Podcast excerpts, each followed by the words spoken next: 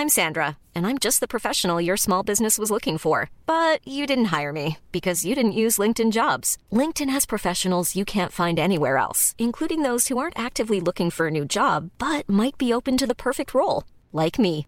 In a given month, over 70% of LinkedIn users don't visit other leading job sites. So if you're not looking on LinkedIn, you'll miss out on great candidates like Sandra. Start hiring professionals like a professional. Post your free job on linkedin.com/people today.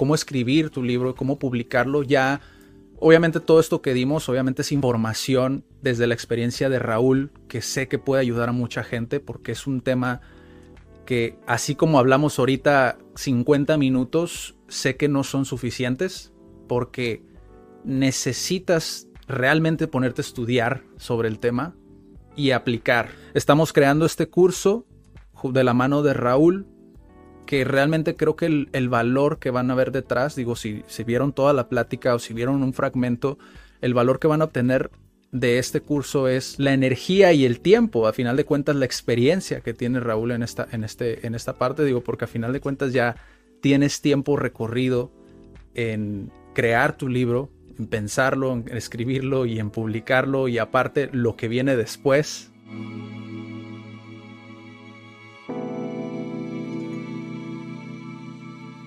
¿Listo? Listo. Hola, ¿qué tal? Bienvenidos a un episodio más de Desarrollo Personal. En esta ocasión es un episodio especial, básicamente porque no está Daniela conmigo, como se podrán dar cuenta. Los que están escuchando en podcast, eh, pues vayan a YouTube para que puedan ver la imagen. Me encuentro con Raúl Robles. Raúl.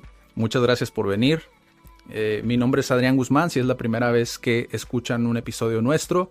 Eh, Raúl ya ha colaborado con nosotros en diferentes ocasiones, tanto en contenido dentro de redes sociales como también en un taller que, que se lanzó aquí en las instalaciones de CAT.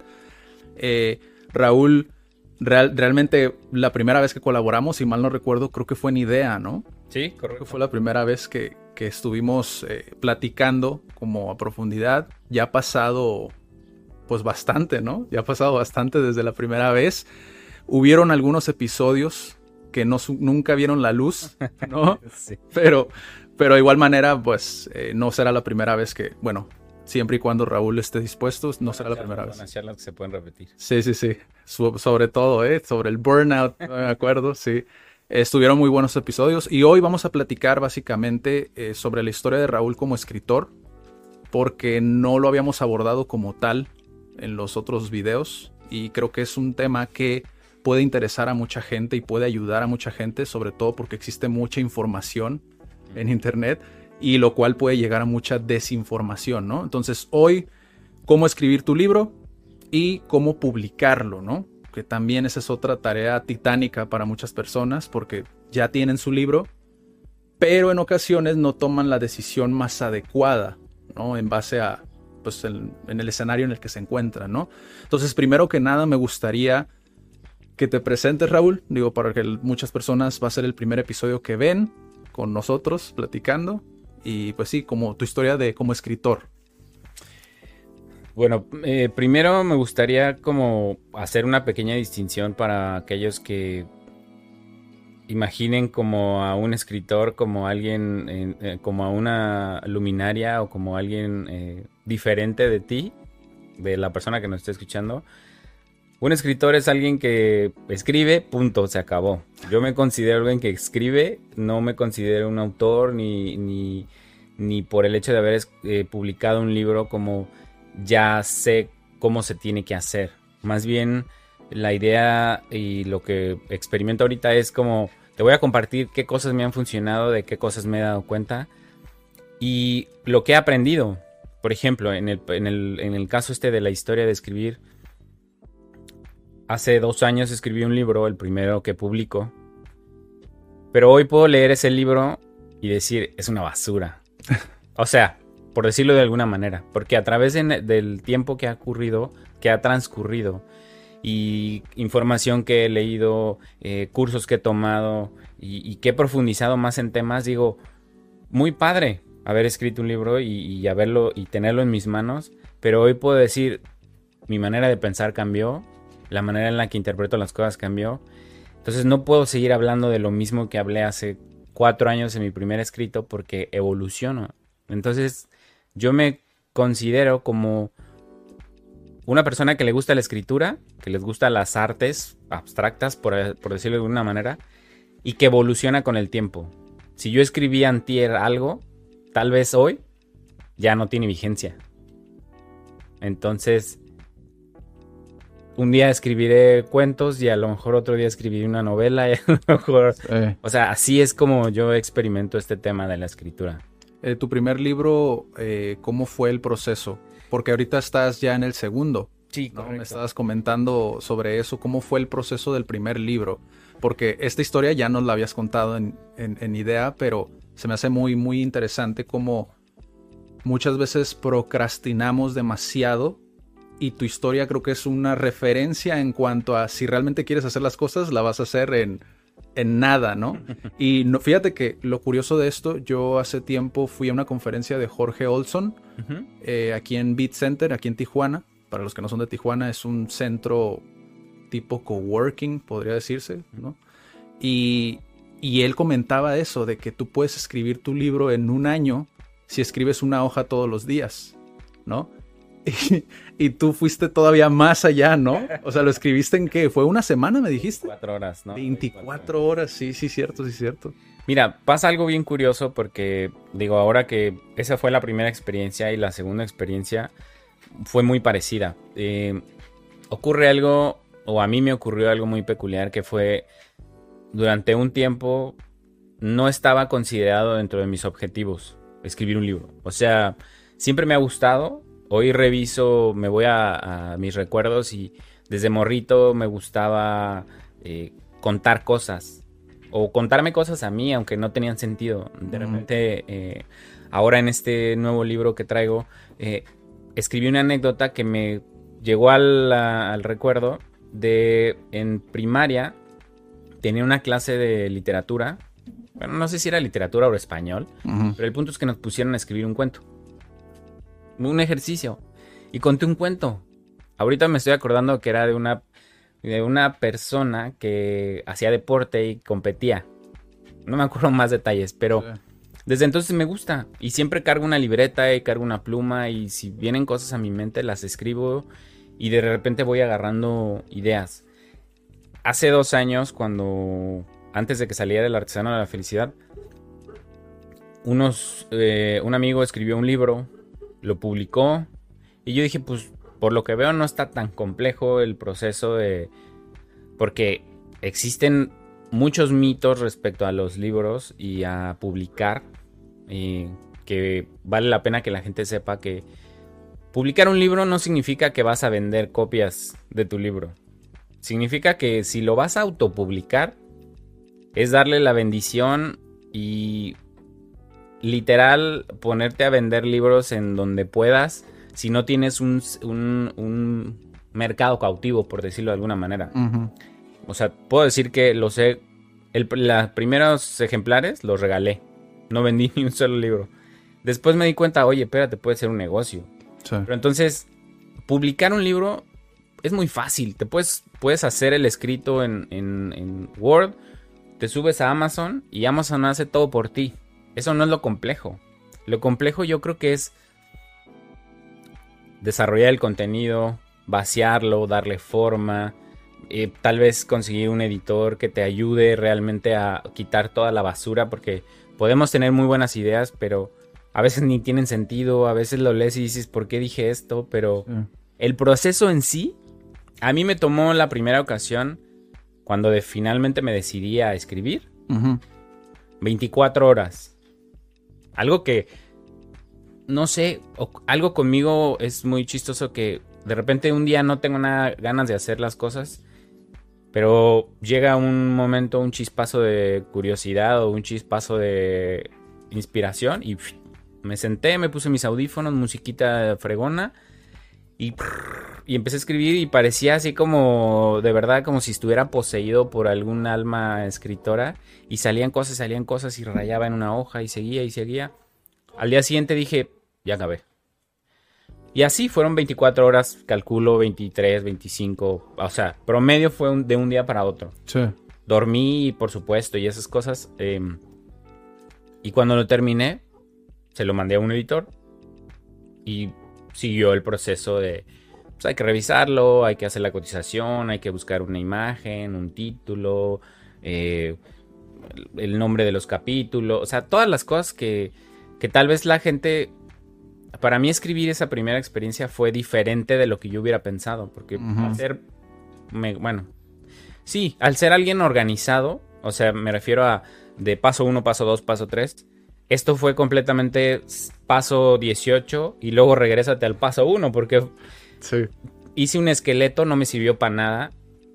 Hice un, un, este, un menú, iba a decir. Hice un, este, el índice del libro que quería. No me sirvió para nada. Este, ¿Cómo escribí este? Fue, hice un dibujito en una hoja, en una hoja blanca, hice, marqué algo en el centro y dije, yo. Alrededor de mí, ¿qué hay? ¿Qué cosas me gustaría trabajar o qué gustas me gustaría contar? Y empecé a escribir, papá, mamá, este, familia, trabajo, eh, y, cosas. Ya que lo vi todo, es como un mapa conceptual, empecé a escribir. Y empecé a rayar. Así tal cual, o sea, empecé diferente de lo que hubiera pensado. Sí. Y ya, listo. Terminaron las 24 horas, lo revisaron, me dijeron, funciona, puede, tiene material como para que puedas armar un libro. Sí. O sea, para ti entonces lo más difícil, lo más desafiante, podríamos decir que es realmente como el... Eh, ¿Qué parte exactamente? Mm. Pues saber qué quieres decir o sea, en realidad saber de qué se va a tratar. Y hoy, por ejemplo, ya le agregaría el qué quieres lograr en el, en el lector. No, porque en ese entonces yo solo quería contar algo. Ya. No me interesaba saber si. si O sea. No entendía, pues, cuál podía ser el impacto que podía llegar a tener. Hasta después de que de repente un desconocido lo leyó y me dijo qué chingón está, no manches, me hiciste ver estas cosas que yo no veía y yo dije, wow, o sea, ni siquiera le puse una intención clara a esto, no tenía un propósito en sí. Y tuvo un, un, logro porque realmente son cosas que me pasan a mí, soy tan humano como todos que seguramente en algún espacio de todo lo que cuento en el libro, pues hay gente que también tiene papás, que tiene hermanos y que se pelean y que tiene un trabajo que, no le da lo que quiere y cosas así, entonces son experiencias diarias, entonces ya tiene como una idea, pero hoy yo creo que es saber de lo que quieres hablar y qué quieres lograr en el lector. El efecto, ¿no? Sí, el efecto que quieres lograr. ¿Y cómo le haces tú? Porque, digo, a final de cuentas, digo, para quienes no saben, digo, en el episodio de Idea nosotros platicábamos sobre tu profesión, a lo que te dedicas como facilitador, ¿no? Que a final de cuentas así es como tú te defines, soy un facilitador, ¿no? ¿Cómo le, cómo le haces siendo una persona, digo, obviamente tú tienes ya una experiencia, tienes un bagaje, ¿no? En muchas cuestiones de la vida, me has contado muchas de ellas, ¿no? Y de cierta manera, cuando no tienes esa experiencia, es muy fácil caer en el síndrome del impostor, ¿no? ¿Cómo, cómo hacerle ahí? Porque digo, a final de cuentas tú ya tienes un, lo que llama este Dale Carnegie como el poder de reserva, ¿no? Tú ya tienes una información grande y almacenada en tu cerebro que al momento de vertirlo, pues obviamente no te causa tanto conflicto, ¿no? Porque ya lo tienes ahí. Pero cuando eres una persona poco experimentada, que lo he visto por ejemplo en cursos en línea, eh, de hecho vi el otro día un seminario que hicieron que decían no tienes que ser un experto, solamente tienes tiene que gustarte y tienes que estar dispuesto a aprender en la mar, sobre la marcha, ¿no? ¿Por qué? Porque obviamente estudias, viertes, pones a prueba y ves qué es lo que te funciona. Pero ¿cómo le haces cuando o, o pasaste por eso? ¿El síndrome del impostor en algún momento? En el, en el tema de la escritura no, pero sí lo he experimentado muchas veces, sobre todo cuando, cuando cuando quieres hablar de un tema en el que consideras que sabes un poco más respecto a, bueno, más bien, no creo que sepas, sino más bien como que en algún punto experimentaste algún quiebre que te permitió ver más allá de lo que durante años no pudiste ver. Entonces, cuando ves la luz dices, o sea, si acabo de darme cuenta de esto, ¿cuánta gente no habrá allá afuera que también esté con esa hambre de querer saber qué pasa, ¿no? Entonces, es cuando creemos que tenemos esa respuesta para los demás. Entonces creo que cuando creemos que tenemos esa respuesta para los demás y se la queremos transmitir, es donde nos fallamos eh, en, el tema de ¿qué más da si la gente la quiere o no la quiere? O sea, ¿quién crees tú que eres para tener las respuestas para los demás, no? Más bien es sal y comparte lo que tengas que compartir, pero no digas que tú traes la cereza del pastel de los demás, porque no la traes. Tu vida es completamente diferente a la de los demás. Entonces, creo que en, esa sensación de que yo tengo la respuesta, es donde el impostor se presenta y dice, ah, sí, ¿para mí también? O sea, para mí que no vivo bajo las mismas condiciones que tú, o para mí que no vivo en tal lugar, y entonces empiezas a ver y dices, ay, güey, entonces tal vez no tengo las respuestas, y entonces te empiezas a sabotear y empiezas a decir, oh, pues esto. Yo creo que todos todos, todos, todos, todos, todos, todos tenemos una historia que contar. Todos. Tengamos 15, 20, 30, 50, 70, 100. No importa la experiencia. Lo que importa es que quieras contar las cosas como a ti te gustaría contar. Si te leen, qué chido. Si no te leen, ni modo, maestro. O sea, no es. No pasa nada. Lo que vas a experimentar es que te vas a dar cuenta que tu manera de escribir, tu manera de narrar, va a cambiar con el tiempo. De tu escrito uno que tú decías es el más fregón, te vas a dar cuenta que, por ejemplo, una de las cosas que yo no hice en esa primera ocasión, yo no le di un trabajo de edición a mi texto. Es decir, hoy vengo hasta acá y ya venido al futuro, me doy cuenta que un texto necesita ser reescrito por lo menos unas tres veces por ti mismo para que le quites todas las cosas que no tienen sentido, para que le quites cosas que tal vez no tienen que estar ahí, y para que te des cuenta que lo que escribiste fue una idea fregona, pero de esa idea de 100 páginas, a lo mejor 10 páginas son el total de tu libro y no 100. No tiene sentido que le des 80 páginas o, lo que diría el, este, Miguel Ruiz o Jarasca los demás cuando le puedes dar 10 páginas o sobre esas 10 páginas desarrollar un tema mucho más profundo. Entonces, ya que escribiste algo, chido, déjalo descansar. Cabeza fría, cosa que no hice en aquel entonces. No quiere decir que mi libro pasado sea una basura. O sea, es un libro que tiene mucho material, pero si ahorita lo vuelvo a una nueva edición, va a tener muchos cambios desde estructura, enfoque, narrativa, porque mi manera de escribir ahorita cambió completamente, entonces cambia. O sea, de un momento uno a un momento dos, cambia. Sí, y es estar dispuesto, ¿no? Como ese dejar de lado también un poquito el ego, ¿no? Es decir, fíjate, me hiciste acordarme de un episodio que vi de, de, un chico que está pegando mucho ahorita en podcast, que es de Creativo. No sé si lo has visto. Roberto, Martínez. Sí, sí, sí. Muy perro ese morro. Sí. Y él hablaba de eso justamente con Diego Rusarín. No sé si viste el debate con, con Carlos Muñoz. Un debate muy sonado. Y hablaba con él sobre la parte esta de voltear hacia atrás porque tiene una frase de llegar al, futuro sin vergüenza. Y hablaban sobre eso justamente de los libros, porque los libros ya se queda como en ese, en ese espacio-tiempo y, y, no hay manera que lo cambies, ya está ahí, ¿no? Y, y tienes que saber que si lo escribiste a tus 30, a lo mejor a los 40 dices eso, ¿no? Que tú dices de es una basura, ¿no? Es como que estabas pensando, ¿no? Cuando sacaste eso, pero a final de cuentas es saber que son, era una versión de ti, ¿no? Era una versión de ti y no tienes por qué ser juzgado a futuro por ti mismo, imagínate, sino que sería de todo el mundo, ¿no? Cosa que pasa mucho en redes sociales y, y también creo que actualmente puede ser un tema más delicado todavía porque la gente también está intentando reservarse como el contenido que quieren publicar para no ser juzgados, ¿no? Puede ser un video, puede ser una imagen, fotografía, puede ser arte, ¿no? De muchas personas, pero sí, totalmente de acuerdo en esa parte.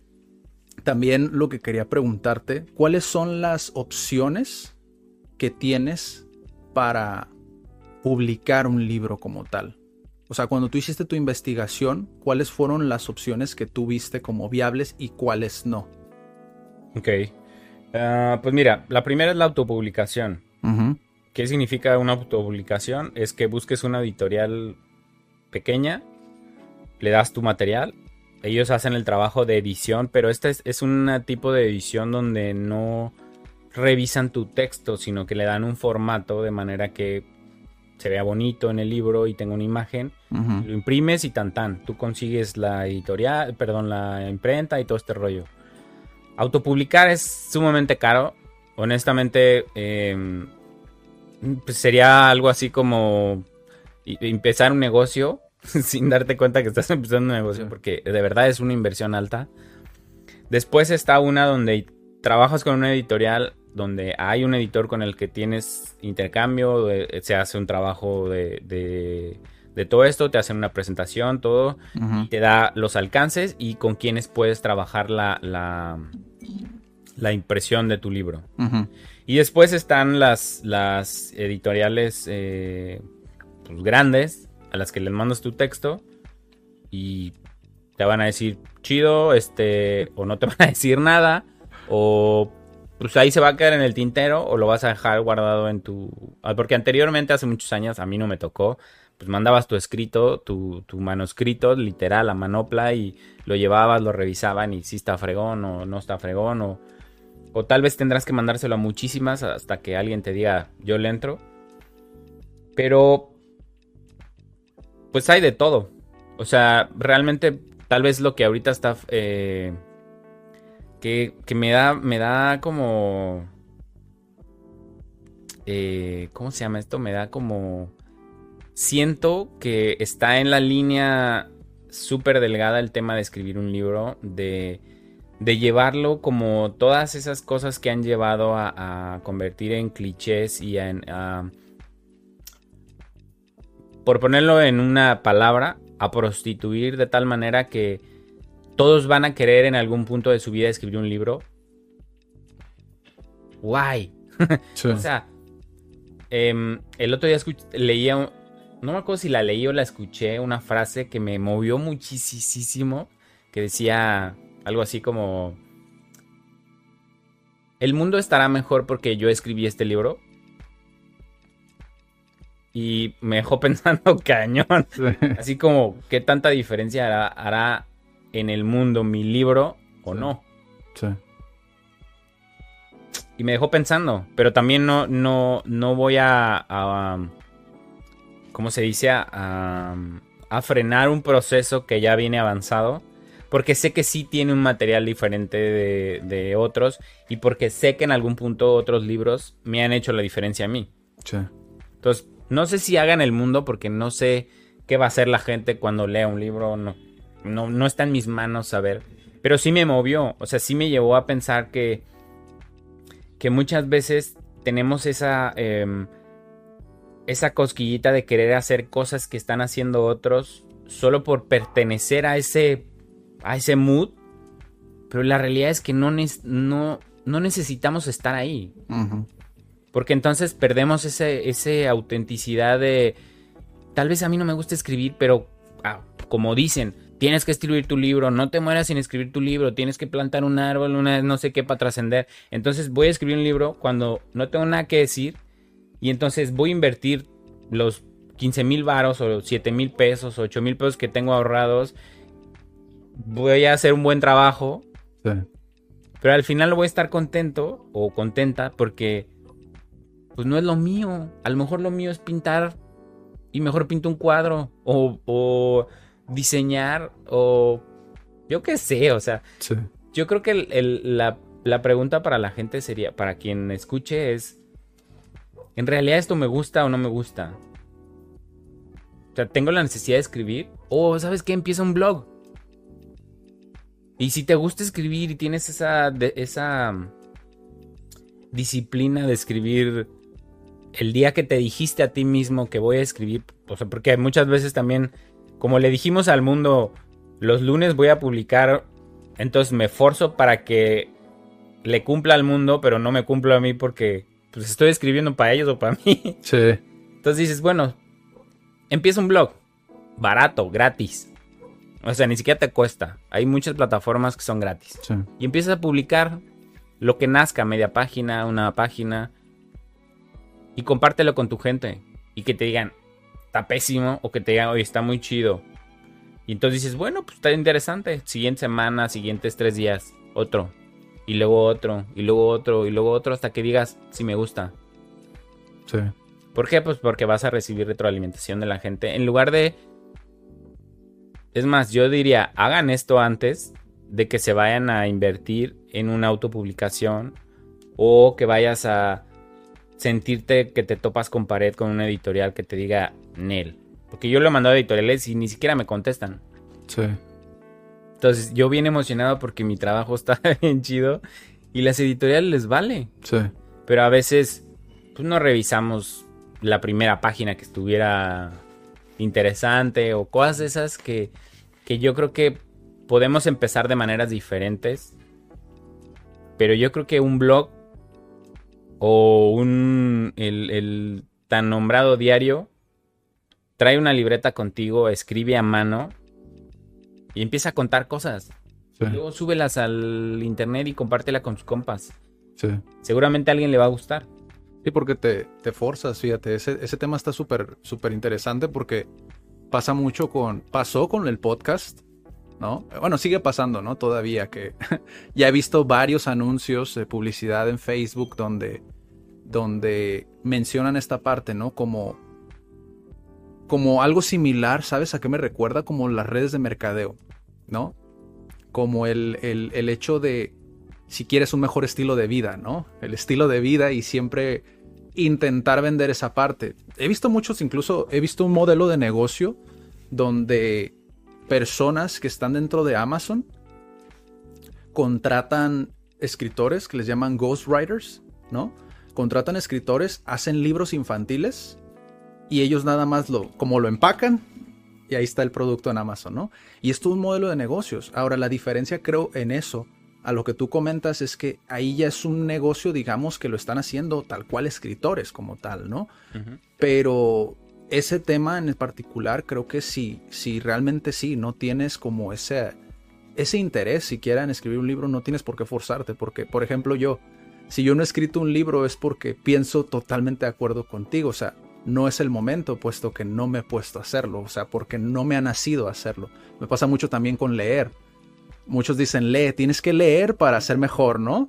Y, y, no, o sea, el hábito de lectura, puedes tomar un libro cada mes cuando lo necesitas como consulta y no pasa absolutamente nada, ¿no? A veces vas a consumir videos, a veces vas a consumir podcasts, como cuando lo descubrí yo eso dije, esto me ahorra más tiempo, ¿no? Y, y es lo que funciona para ti, a final de cuentas, optimizar tu energía y tu tiempo, ¿no? En esa parte. Y, y creo que con escribir un libro sí existe mucho esto, totalmente de acuerdo, la prostitución de decir, uh, soy escritor, como lo pasó con los emprendedores, ¿no? Soy emprendedor porque ahí dice en el, en el Facebook, ¿no? En el Instagram. Y, y pues no, realmente no, no, digo también, no es que no lo sean, posiblemente sí lo sean, pero puede llegar a perjudicar a muchas personas. Y es esa parte como el no medir qué información compartes sin checar primero si realmente es lo mejor para la gente, ¿no? Porque así es como se crea la desinformación, ¿no? Cuando tú iniciaste con el segundo libro, ya pasando esta parte, porque me respondiste incluso una pregunta que, que te iba a hacer, que es caro realmente. Es más, vamos a esa parte. ¿Es caro el proceso antes de publicar? Porque sé que me comentaste lo de la editorial y todo esto, pero antes de ¿Sientes tú que es caro en cuestión de tu tiempo, invertir tu tiempo y cosas por el estilo? Mm, no.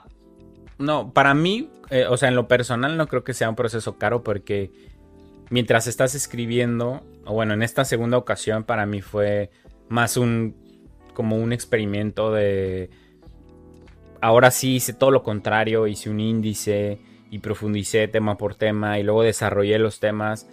Y mientras iba desarrollando temas, para esto yo había leído unos 15 libros antes.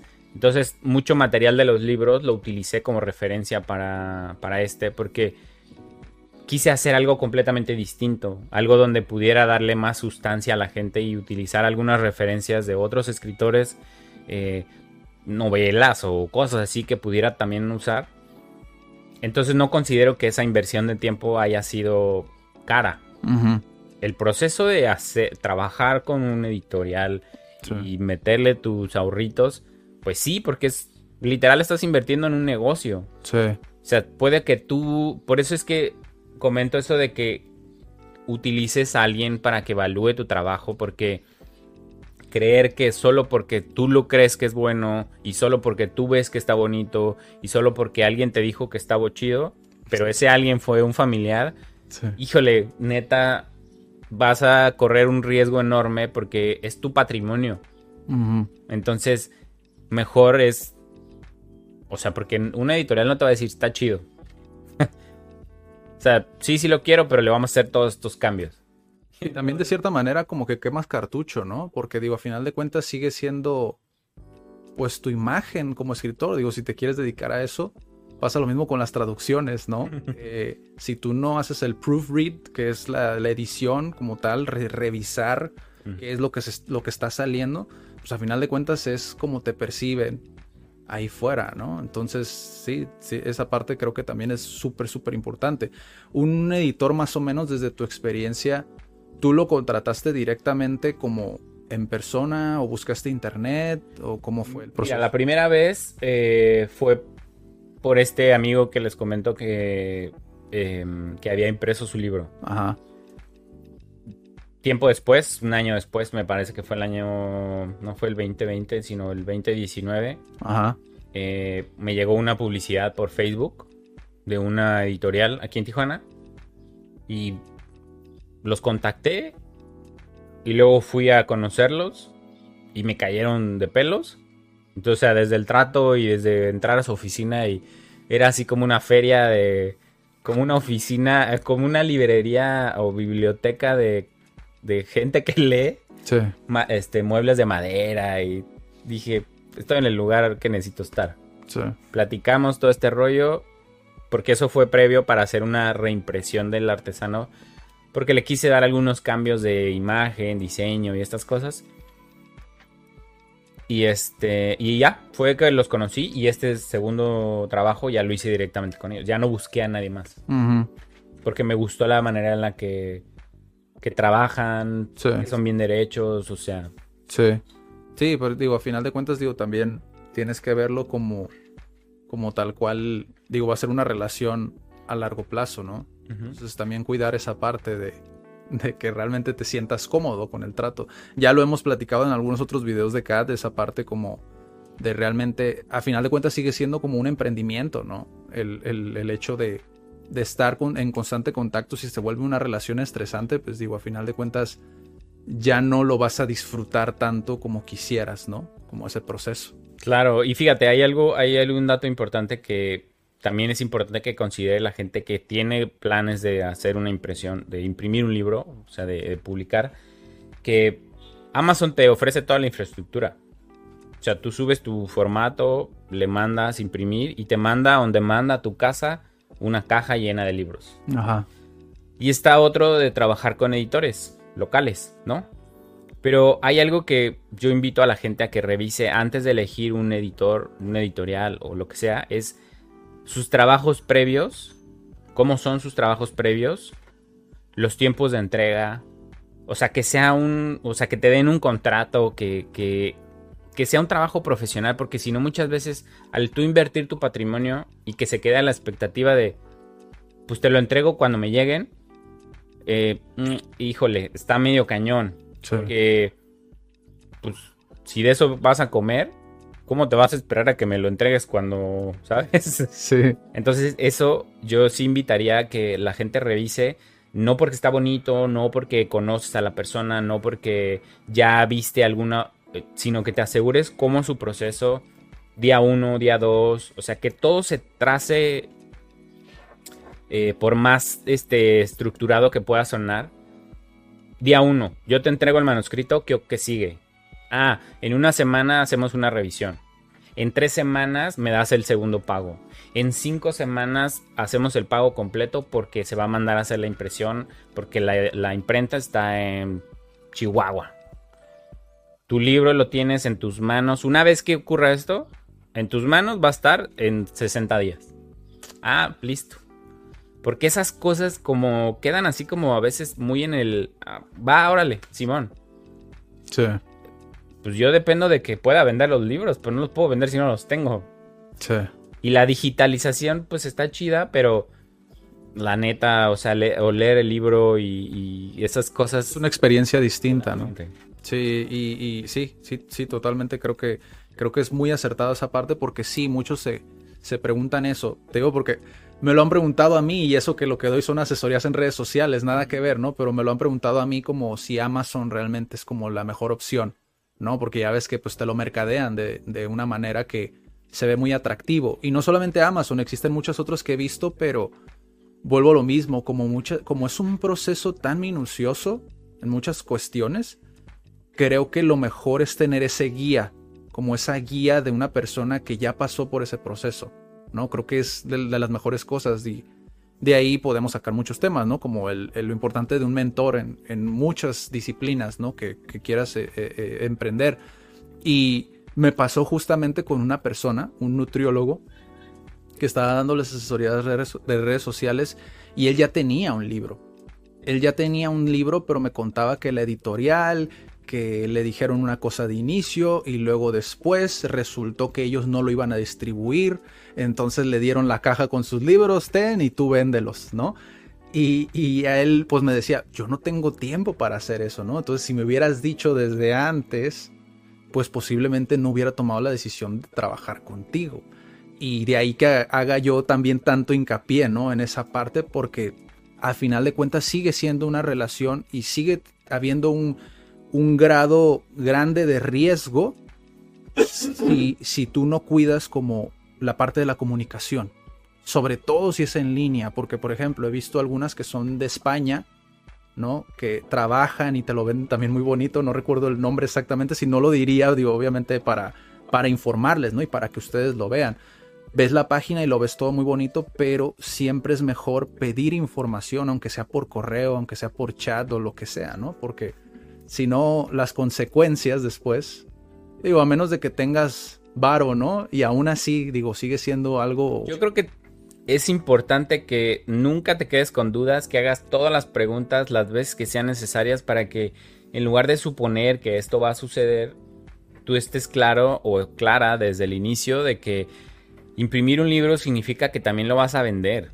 Si tú no crees en tu proyecto, si no crees en ese libro, cuando salgas a la calle y les digas, oye, quiero vender este libro, vas a decir, mm, no, ¿por qué voy a vender el libro? Entonces vas a tener el altero de libros en tu casa porque no preguntaste cómo se va a distribuir. Oye, ¿tienes contacto con librerías locales? No. Ah, entonces, ¿por qué trabajo con esa editorial? ¿No? O sea, por ejemplo, con la editorial con la que yo estoy trabajando, desde el inicio yo ya sabía esas cosas porque ya traía mi, mi experiencia pasada de que ahí los libros se pueden quedar en tu casa y nomás hacen un altero o te sirven para recargar cosas. Para poner las cosas como mesita, ¿no? Que ya no quiero que eso suceda. O sea, necesito saber si voy a tener un canal de distribución con ellos, si va a suceder de esta manera, si... Entonces, ¿qué ocurrió desde el inicio? Oye, ¿qué va a pasar con la distribución? Tenemos estas 10 canales de distribución. On demand en Estados Unidos, on demand en Sudamérica, on demand en España. Y dije, güey, ¿qué más quiero? Sí. O sea, ¿qué me, ¿qué me tocará a mí hacer? Promoción, publicidad, lo que sea que tengan que hacer para que si están en España me lo compren y les llegue ahí local. Porque la neta no, Amazon no es la panacea. O sea, la realidad es que estamos haciendo que el compa se haga más rico cada vez más porque es el que tiene el monopolio de todos los canales de distribución.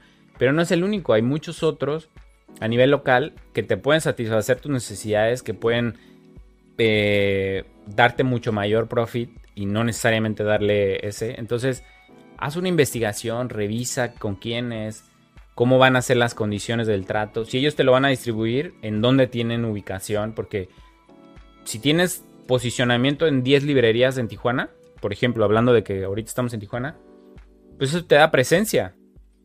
Se venda un libro o no, ¿qué importa? Porque te van a decir, ¿dónde lo puedo conseguir? En todas estas librerías. No hay pretexto. Sí. está. Sí. Que me van a dar 10 pesos por el libro, no me importa, pero ya tienes Tienes quien lo cubra esa parte. ¿no? Oye, lo vendo a través de la página de Gandhi. Oh, qué chido. Oye, lo vendo a través de la página de no sé qué. Y lo vendo a través del péndulo. Y lo vendo a través de no sé qué. Y ahora tenemos en la librería, en la cafetería tal. Y ahora. Entonces ya no depende del 100% de la venta de ti. Porque algo que en mi caso eh, ha sido o fue en su momento freno es. Vender un libro no es como vender cualquier cosa. O sea, le tendrías que generar mucho valor a la gente para que diga lo quiero. O que sea un amante de leer para que diga lo quiero a ver qué me cuenta, ¿no? Vender un libro no es lo mismo que vender un, un este, un celular. Porque el, el, el, digamos, la imagen del celular de las personas es como una necesidad primaria. Uh -huh. Pero un libro tal vez no es una necesidad primaria. Entonces, ¿por qué te voy a comprar un libro? sí. Entonces, creo que es importante que la gente que considere esto, de que quiere publicar, se, se, vea si es ese vendedor de su propio libro que le va a salir tan natural que la gente va a querer ir a comprarlo a su casa. Sí. Porque si no, se te van a quedar tus 10 mil libros sí. que mandaste a imprimir porque te dijeron que era más barato imprimir 10 mil. Pero ahí vas a tener 100 cajas en tu casa haciendo bulto. Sí. Porque, pues, ¿cómo? Sí. Sí, porque digo, a final de cuentas, bueno, ese es un tema también que subestimamos mucho, ¿no? A veces la, la, cuestión del tiempo que te va a conllevar venderlos, que ya lo comentaste al principio. Y, y sí, lo de Amazon, creo que la cuestión es que Amazon obviamente como es tan grande, es un gigante, es más torpe en ciertas cuestiones, ¿no? Por ejemplo, no es especializado como puede ser una empresa que se dedica a eso, ¿no? Obviamente van a tener mucho más tiempo para, bueno, también dependiendo la empresa, ¿no? Pero van a tener mucho más tiempo para poder pulir esas cosas que dice Raúl. A final de cuentas, lo que tú quieres es que te ayuden la mayor parte del tiempo, que te ayuden a vender, ¿no? Que esa es la cuestión muchas veces, ¿no? Entonces, y también que te asesoren. Para mí creo que ese es el valor detrás, ¿no? Que la venta y el asesoramiento, porque es donde más puedes aprender realmente, ¿no? Porque incluso de la última vez que platicamos sobre el libro, digo, obviamente no era el tema del que estábamos hablando, pero sí veo que tú has crecido muchísimo en ese aspecto, ¿no? En, esa parte de, de, lo que conlleva el, el, tener un libro, el escribirlo y el, y el publicarlo, lo que conlleva todo el proceso, ¿no?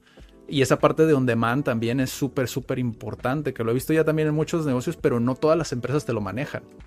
Y es ahí también donde, como escritores, digo, si se quieren dedicar a eso, como escritores, pues tenemos que cuidar esa parte, ¿no? Y pues también, el, el, por último, la pregunta que también quería, quería hacerte, Raúl, es sobre el... ¿Para qué te sirve ya una vez que tienes tu, tu libro? Digo, aparte de que obviamente va a generar ventas, digo, dependiendo cómo lo, cómo lo focalices, ¿no? Porque a lo mejor muchos lo ven como un side hustle, ¿no? Como un emprendimiento de lado.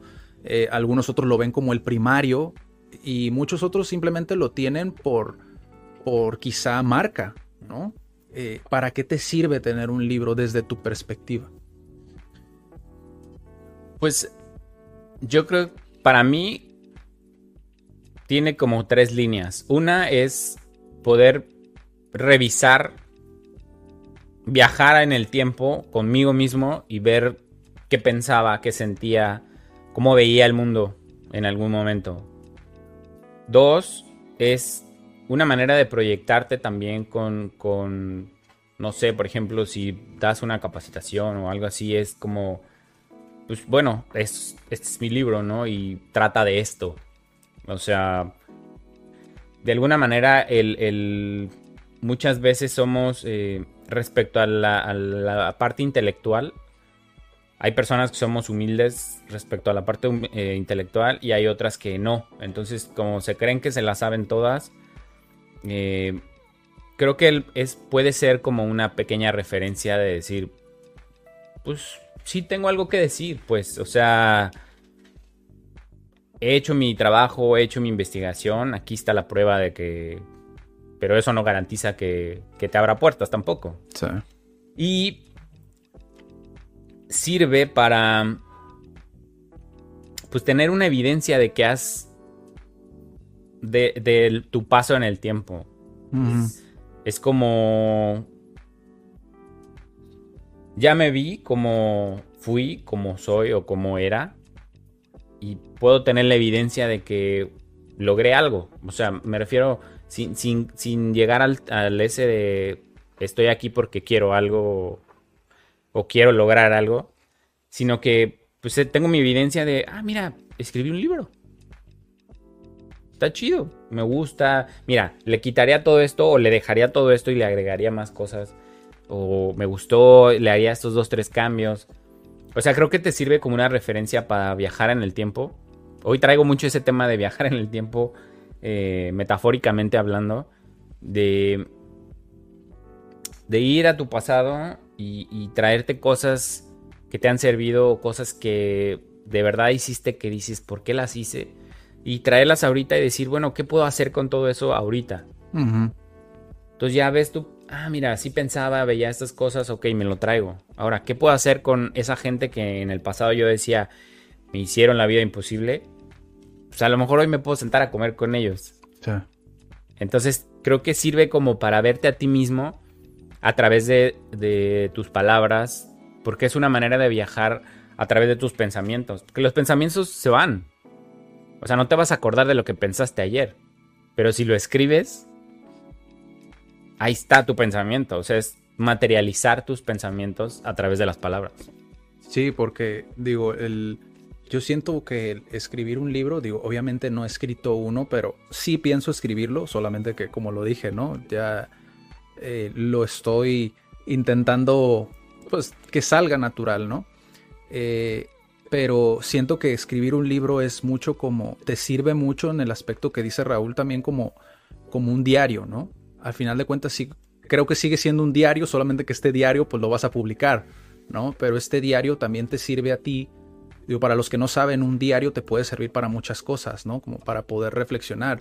Ya lo he contado en algún otro episodio donde si yo hubiera tenido el hábito de escribir mis ideas y todo eso, posiblemente no hubiera perdido tantas en el camino, ¿no? Porque creo que sí he tenido muchas ideas, pero también el no escribirlas y dejarlas a tu memoria, pues significa perderlas, ¿no? ¿Por qué? Porque no lo estás implementando, ya lo he comentado también, es como un músculo, ¿no? Si no lo aplicas, si no lo usas, lo pierdes, ¿no?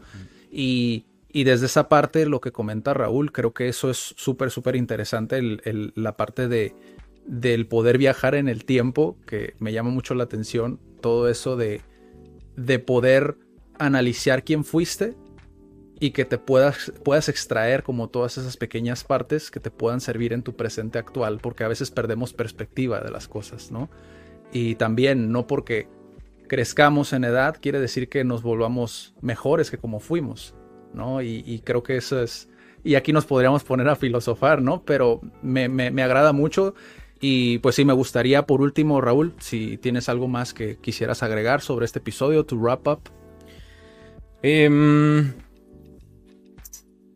yo le comentaría a la gente para cerrar que si tienes ganas de escribir un libro, lo escribas. Que lo escribas porque sientes que lo tienes que escribir, porque lo quieres escribir, pero no busques solucionar la vida a la gente. No busques darle las respuestas a los demás. No busques resolver el mundo. Porque en ese camino de querer resolver el mundo, de quererle resolver la vida a los demás, te vas a perder de ti mismo. Vas a, vas a ir a buscar cómo resolverle el mundo a los demás. Cuando lo que quieres hacer es simplemente contar tu manera de ver el mundo. Y, y hay algo bien interesante escribir un libro tiene muchas líneas. O sea, puedes escribir un libro que sean cuentos reflexivos, puede ser un, un libro que sea novela y no necesariamente te lo tienen que... Eh, ¿Cómo se llama esto? Validar nadie. No tiene que ser. Puede ser un libro académico y entonces ahora sí te va a tocar hacer tu chamba y ponerte a investigar y tener fuentes y leer artículos. O puede ser un libro de desarrollo humano pero utilizando también recursos académicos para que les des más sustancia y no nomás tu experiencia y no nomás lo que tú crees que sea, porque si lo que vas a contar crees, porque esto sí es importante considerarlo, crees que puede impactar la manera de pensar de alguien, porque hay algo bien interesante que últimamente ha rondado mucho. Hay, hay personas que son más fuertes que otras, eh, emocional, física y todo. Creo que esas personas que son más fuertes que otras tienen la responsabilidad moral de apoyar a aquellas que son más débiles, ¿no? Metafóricamente, por ponerlo de alguna manera. Entonces, si tú crees que eres de esas personas fuertes que por más guamas que te dan y por más trancados que te dan y por más negocios que has tronado sigues ahí avanzando porque tus condiciones materiales son más óptimas, pues también ten en cuenta que tu impacto va a ser mayor para aquellas personas que te lleguen a leer. Entonces, cualquier cosa que tú creas que es una verdad absoluta y tú la plasmes en esa hoja, va a hacer que la otra persona crea o cree una nueva realidad en su pensamiento y en su actuar. Entonces, es bien importante que tú te des la tarea de trabajar sobre lo que estás escribiendo y que no idealices ni uses un pensamiento mágico así como el que dice Odindu, pero pendejo de eh, todos podemos, porque todos merecemos, porque, porque no, güey, porque no. o sea, no hay manera de que, porque las condiciones materiales de la gente es distinta. O sea, no, no le puedes decir a alguien que...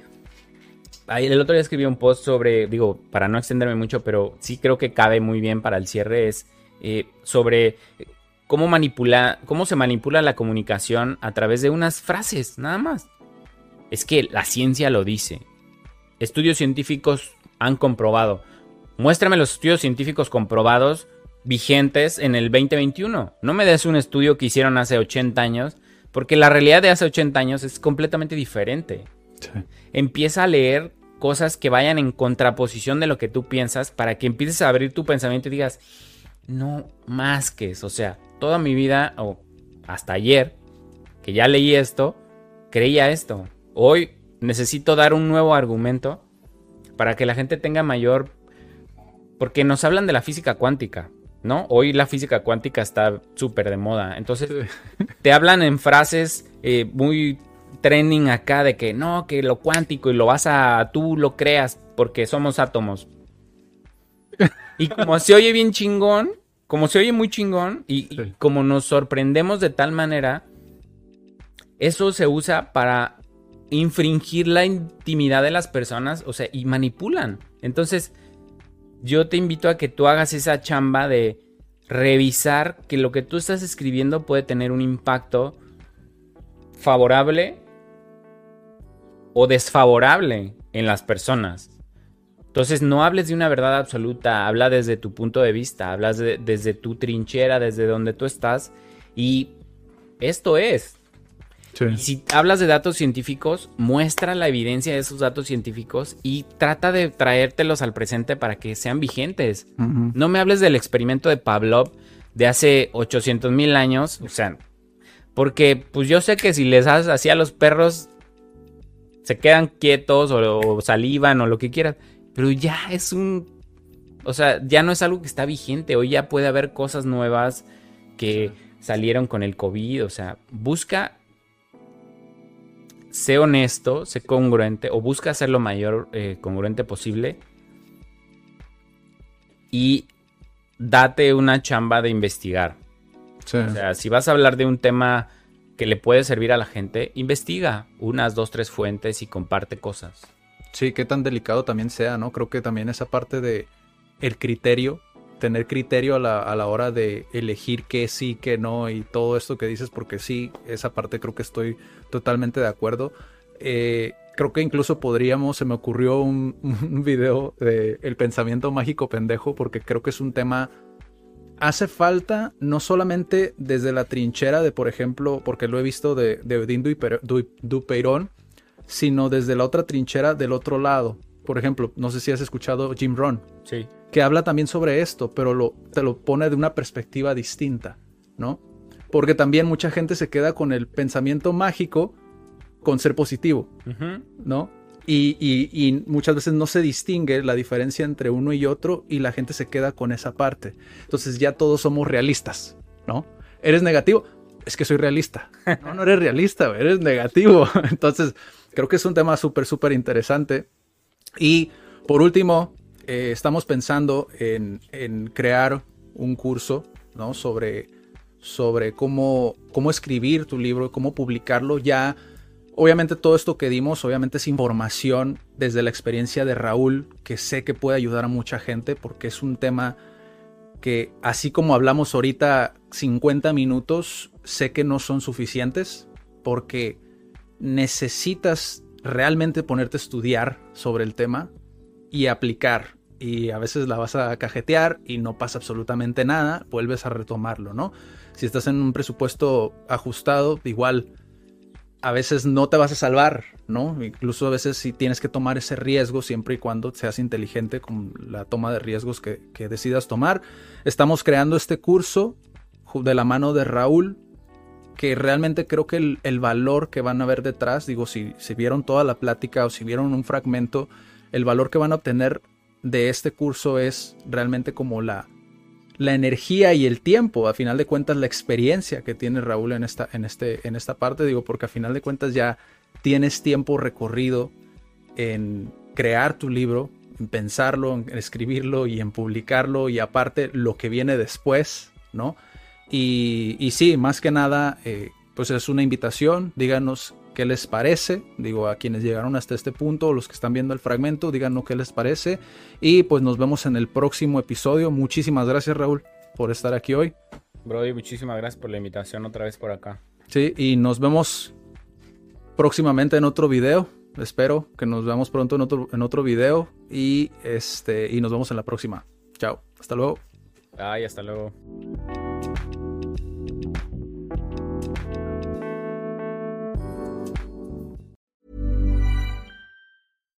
If you're looking for plump lips that last, you need to know about Juvederm lip fillers. With Juvederm Volbella XC and Juvederm Ultra XC, your lip look, whether it's subtle or bold, can last up to one full year with optimal treatment and no additional maintenance. Find a licensed specialist and see if it's right for you at juvederm.com today. That's J U V E D E R M.com. Add fullness to lips in adults over 21 with Juvederm Volbella XC or Juvederm Ultra XC. Do not use if you have severe allergies or a history of severe allergic reactions, or if you're allergic to lidocaine or the proteins used in Juvederm. Tell your doctor if you have a history of scarring or taking medicines that decrease the body's immune response or that can prolong bleeding. Common side effects include injection site redness, swelling, pain, tenderness, firmness, lumps, bumps, bruising, discoloration, or itching. As with all fillers, there's a rare risk of unintentional injection into a blood vessel, which can cause vision abnormalities, blindness, stroke, temporary scabs, or scarring.